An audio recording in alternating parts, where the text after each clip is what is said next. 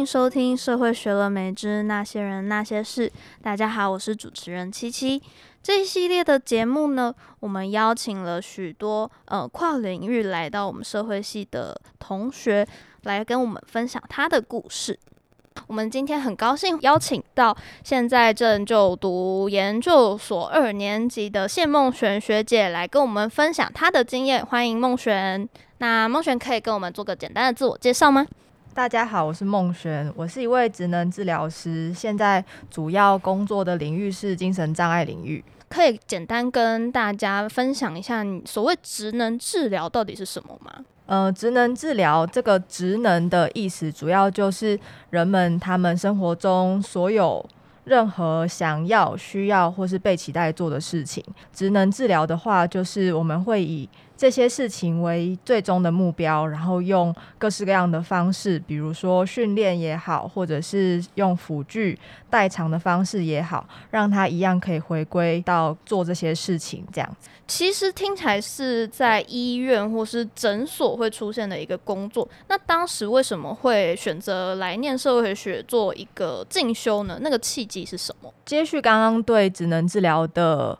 说明，其实我们。会帮忙到不只是这个人，其实影响到他这个障碍的原因还有很多，像是他的家庭状况啊，或是他身处的环境等等，都有可能会让他没有办法达到他想要的生活样貌。那我们用各种方式来帮忙他嘛，但就像你说的，我们比较常出现在医院、诊所这些医疗或是健保体系底下，所以我们。工作的项目会受到像是医生的医嘱或是照会，还有一些健保有有没有给付的项目，会会影响到我们工作这样子。所以说，呃，我们是跟这个社会人工作，我们可能会需要跟他建立关系，认识他的生活圈，还有一些前前后后的往来的尝试等等的，所以不会很单纯的去把症状对到。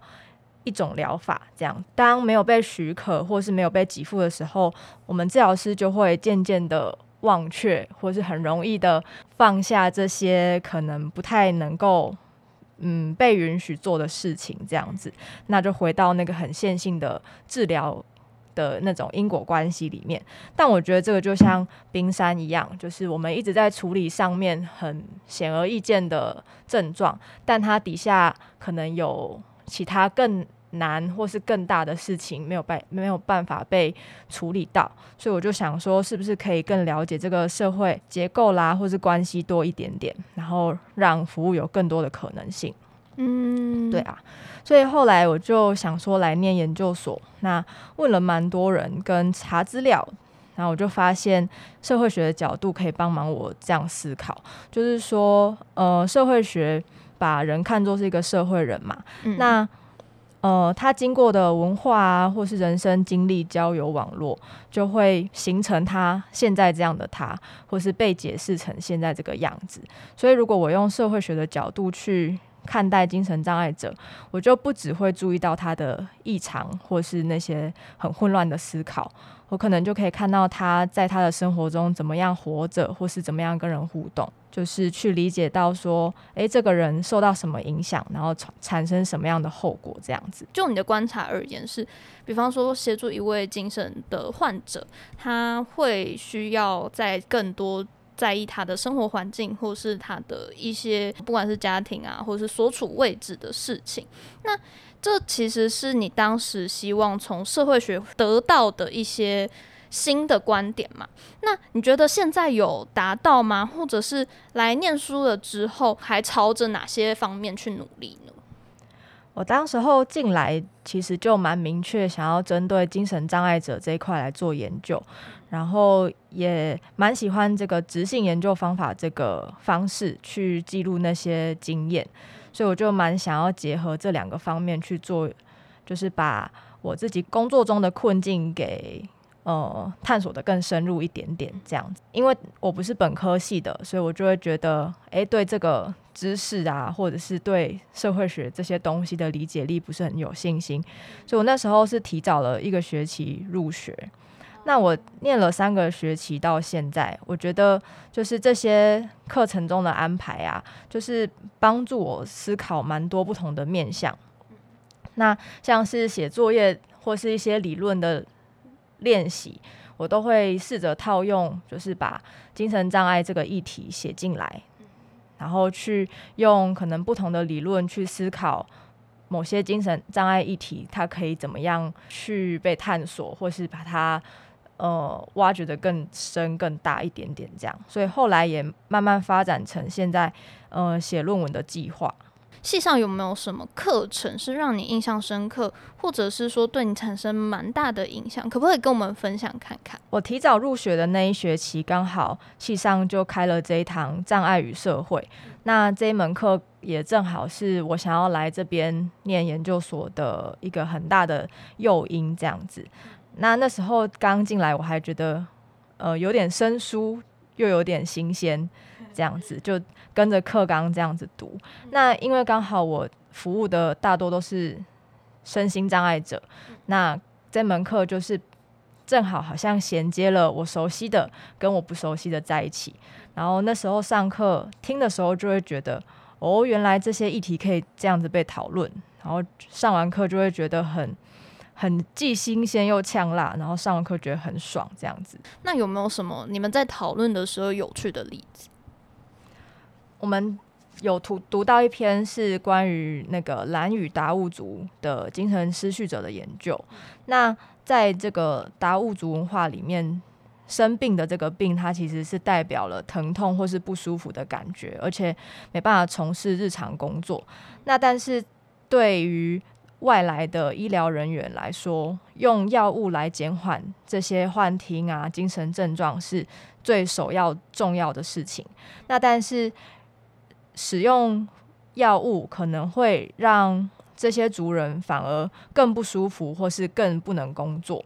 那就会导致他们没有办法跟以前一样参与一些生产的工作这样子。所以在这里就会读到说，诶，其实有限的或者是很匆忙、很匆忙的医疗资源或是服务，他就比较难去深入了解到族人他们的文化或是生活特性，所以就会造成这些。嗯，很像遵遵从医嘱或是不遵从医嘱的两难。那在读到这些事情的时候，我就会想到说，诶，以前我学的都是跟医疗有观的那一方面，我会相信我们的临床工作，相信这些具有实证啊、科学的这些证据，然后就跟着这这么做了。但其实都没有注意到说，诶，原来。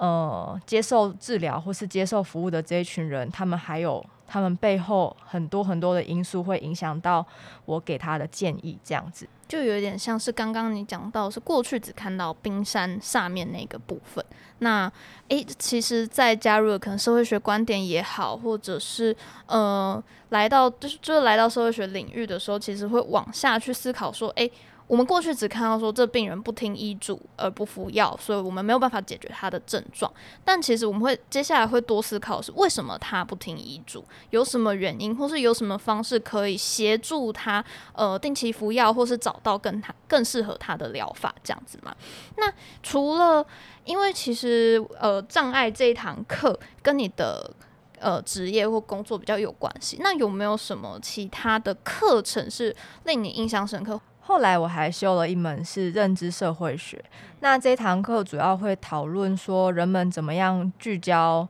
一件事情或是一个议题或是一群人，任何事情都可以，然后再聚焦、划界、分类，最后会到认同或是不认同的这这些讨论这样子。那我觉得这门课又连接到精神疾病上面的话，就像是视觉失调症好了。就是我们人们会把一些可能疾病的特征，比如说幻听、妄想这些抓出来，那我们就特别去关注这些特征跟常人有什么不一样。那只是说，我们背地里也知道，这有可能只是非主流的一种思考状况，或是一种注意力、感官的形态。对，不过经过像是精神医学或是科学家这些人把种种的特征抓在一起，然后去把它标记、把它分类，然后最后在命名之后，这个正常跟异常的划界就会很明显。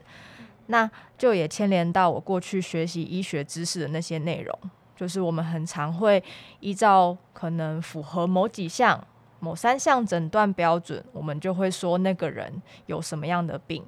啊，这个人可能还不符合什么样的病这样子。所以在经过这堂课，我就想到说，哦。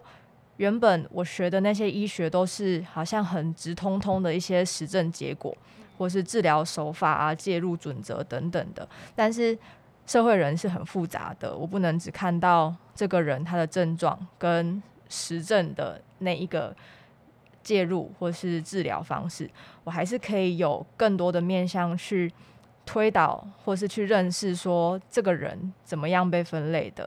那这些分类或是这些。聚焦或是这些认同会怎么样影响影响到这个人的复原？嗯，那像是这种都是在课堂中学习到的知识，其实都可能可能让你应用在你的工作会接触到的病人也好，或是回到你自己身呃会使用到的一些医疗的处置或者是治疗的协助方案嘛。那接触这些呃知识之后，你觉得有没有什么可以跟你呃的工作相结合的地方？对你来说有什么影响？我觉得它有呃正向的影响，也有一些更困扰的影响。我先说更困扰的地地方好了，就是觉得呃好像读的越多，就觉得自己很渺小，像是。我虽然有一些方法，或是有那些社会学的滤镜去看精神障碍服务的议题，但到目前为止，好像都是发现一些比较残酷的事实。这样子，像是呃，曾经有一些有精神困扰者跟我提到说，他自己耳朵里听到的这些声音啊，或是他认为他受到的这些委屈都是真的，但是医生啊、护理师就觉得那就是幻听。然后一直很在意要减少他的幻听，对，那这个当事人他就会决定要向他们撒谎，就说我都没有幻听了，那他好让自己可以早一点出院去处理他想要处理的那些委屈，这样子。对，那过往我可能也会跟着怀疑这这个病人他说的话到底可不可信，或者是他是不是没有病识感，那。可是我从社会学的角度来思考，就会注意到，诶，那这些医疗或是照顾的逻辑是怎么来的？那社会是怎么因应生活中有这样子的一一群人，或者是说那个污名或是那些误会啊、刻板印象是怎么样的形成？然后就会觉得，哦，一堆四面八方的原因，然后造就了现在受苦的这个人，然后就会觉得蛮泄气的。嗯，因为过去都是很医疗的那些，可能有点像标准判断，让你说，哎、我就可以很直接的决定，那我接下来要怎么呃协助他，或者是是不是要回到医生那边做其他相关的处置？可是现在会让你想的更多，我是不是还有别的可能性？这其实会有时候会是相互矛盾的，对不对？那嗯，这过这像这样的例子，你后来是怎么取得平衡，或者是你的可能？后续可能会怎么做？这个部分其实就也是我觉得对自己工作上蛮有帮助的地方，就是呃，我除了看到他本人或是那些症状之外嘛，我其实也知道背后到底有什么样的原因去影响到他现在这个样子，所以像是我可以。呃，还蛮快速，或是直接去思考，诶，他的家庭的组成啊，或者是他所住的社群，是不是比较习惯对他这样子的人有一些污名或者是歧视的状况？那像是他对于他身障碍身份的认同，他又怎么样在他的人际关系啊，或者是工作上面做运用？所以我，我我觉得就是社会学还是帮忙我去看到更多的可能性。那嗯，像是这种看到更多的可能性，有没有更多实务上的经验，或是你在呃做你的工作的时候，有没有什么调整的可能的做法吗？我觉得实务上还没有算是有什么很剧烈的调整的成果这样子。不过，嗯、呃，我觉得我还是有时候还是会跟一些可能比较志同道合的同事啊，或者是同学去讨论我发现的议题。那或者是说，像最近有一个那个工作伙伴，他就跟我分享说：“诶，这个某某个案，他最近两三天才洗一次澡，诶，那想要请我去改善他的生活习惯，这样子应该要每天洗澡才对。”那我当下其实就跟他分享说：“嗯，这个两三天洗澡，在这个案主的世界里面，可能不是什么大问题。”就是说，可能世界上也是有一群人，或是一个地区的人，他们也都是这样洗澡的。那他可能也真的没有什么流汗，或者是他说他没有去做出重的工作啊，也没有臭啊，所以他觉得这样子就够干净了。那我也跟这个工作伙伴说。如果在他的生活当中，他也没有影响到他的工作，没有影响到他的人际关系，那或许这个两三天才洗一次澡，好像也不是那么严重的事情。这样，其实念了社会学之后，嗯，很多人都会说，好像带来一种新的思考方式，或是新的观点。那对于你自己本身来说，嗯、其实会接触到很多会需要帮助的人，那有会不会有时候会觉得，嗯、这些。新的思考模式会带来一些挫折，或是让你觉得无无助、无能为力的感觉。我觉得一定会有，那就是我觉得就像刚刚说的，我可能会呃时不时或是有机会就跟我的工作伙伴稍微提一下这样子的观点。那或许呃有更多人跟你站在同一阵线的时候。呃，想要推动什么样的改变，就会变得更容易一些些。所以我自己是没有那么悲观啦，就是能做的地方，我还是会偷偷的弄进去，这样子。对，嗯，其实是变成是说，把这些新的观点带到工作上的时候，能够帮助你找到一些你觉得更适合协助个案的方式嘛。那也期待在原本都是走可能 SOP 啦，或者是说依照过去的可能科学上的训练去解决一个个案需要被可能以前会说被治疗，或是让他回归正常这种说法，其实是开始慢慢的用一些更宽的那种视角去协助他回到他喜呃适合他的生活方式那种感觉。我觉得这边刚好可以分享一个，呃，我自己算是参与的经验吧，就是我参加伊甸基金会他们的精神疾病照顾者专线的职工，那他们其实在工作的手册里面，他就有一句话，我觉得，呃，还蛮重要的，就是他们说怪怪的也没关系，对，那我觉得就还蛮符合我现在想要。把这这样的思考方式，或是这样的精神带进去工作里面，就是说，诶，好像每个人都会不一样，但是那个不一样好像也没有关系，这样子。嗯，而且只要更多的像助人工作者有这样的看法，其实就能够让整件事情、整个体系不像过去这么一板一眼，就是要解决那个问题。就是其实是可以带动，期待带动一个更大的改变。这样好，非常感谢孟璇跟我们分享他的工作以及跟社会学之间的结合。谢谢孟璇，那我们下次见喽，拜拜，拜拜。